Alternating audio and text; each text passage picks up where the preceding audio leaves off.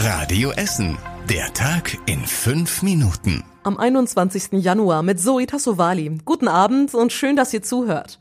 Wir sagen es ja schon seit Wochen und Monaten. Corona stürzt viele Branchen in den Ruin. Auch die Essener Hotels. Der zweite und inzwischen wieder verlängerte Lockdown hat die hart getroffen. Die Gästezahlen sind durch den Lockdown wieder massiv eingebrochen, schreiben die Landesstatistiker. Im November haben rund 9000 Menschen bei uns in Essen übernachtet. Im Jahr davor waren es zur gleichen Zeit neunmal so viele. Gäste aus dem Ausland waren so gut wie gar keine da, vor allem weil alle Messen weggefallen sind. Im November zieht zum Beispiel die Motorshow schon tausende Gäste aus dem Ausland an. Ähnlich schlecht wie aktuell waren die Übernachtungszahlen bei uns in Essen im ersten Lockdown im Frühjahr. Corona macht nicht nur vielen Branchen einen Strich durch die Rechnung, sondern auch vielen Events bei uns in der Stadt. Der Grugerpark hat zum Beispiel kurzfristig das Parkleuchten für die nächsten Wochen abgesagt. Eigentlich sollte es nächste Woche Samstag beginnen und dann bis Anfang März gehen. Wegen der aktuellen Corona-Lage sei das aber nicht möglich, schreibt die Stadt. Komplett ausfallen muss es wahrscheinlich aber nicht. Es soll zu einem späteren Zeitpunkt nachgeholt werden, wenn die Pandemie besser eingedämmt ist. Einen Zeitraum nennt die Stadt dafür aber noch nicht. Beim Parkleuchten werden im ganzen Grugerpark Lichtinstallationen und Skulpturen aufgebaut und abends eingeschaltet. Letztes Jahr kamen rund 73.000 Besucher.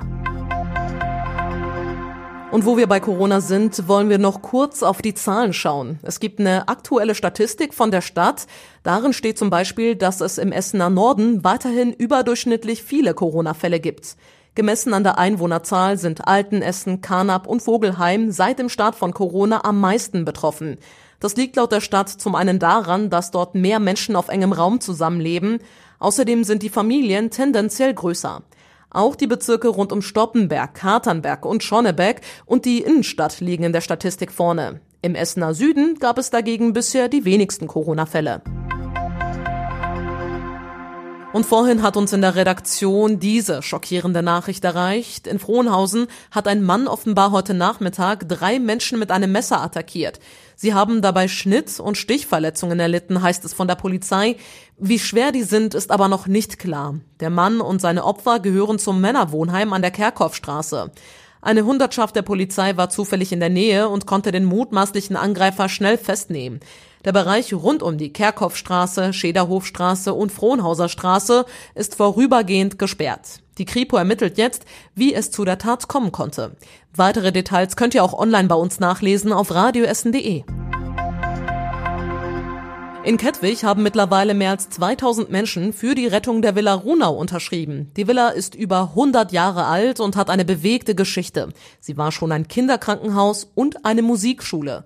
Ein Investor will die Villa allerdings abreißen, um das Gelände neu zu nutzen. Das wollen viele Anwohner mit der Petition verhindern. Sie sammeln bis Ende des Monats weiter und wollen dann die Unterschriften Oberbürgermeister Thomas Kufen übergeben.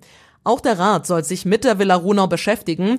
Die Ratsgruppe Tierschutz, die Linken und die Partei haben das schon beantragt. Einen Termin gibt es aber noch nicht. Und das war überregional wichtig. Kanzlerin Merkel sieht in der Corona-Pandemie erste Anzeichen für eine Entspannung. Die Zahl der Neuinfektionen gehe zurück, sagte Merkel in Berlin. Das sei ein gutes Zeichen.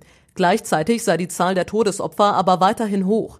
Merkel wies erneut auf die Gefahren hin, die von den jüngsten Virusmutationen ausgehen. Hier müsse eine weitere Ausbreitung verhindert werden. Deswegen sei erforderlich, die Beschränkungen aufrechtzuerhalten. Der neue US-Präsident Biden hat direkt nach seiner Vereidigung eine Wende in der Umwelt- und Migrationspolitik eingeleitet. Per Dekret hob er das Einreiseverbot für Menschen aus mehreren muslimischen Ländern auf und stoppte den Bau der Grenzmauer zu Mexiko. Und zum Schluss der Blick aufs Wetter. Auch heute Nacht wird es wieder regnerisch und windig. Trotzdem bleibt es sehr mild bei bis zu sieben Grad.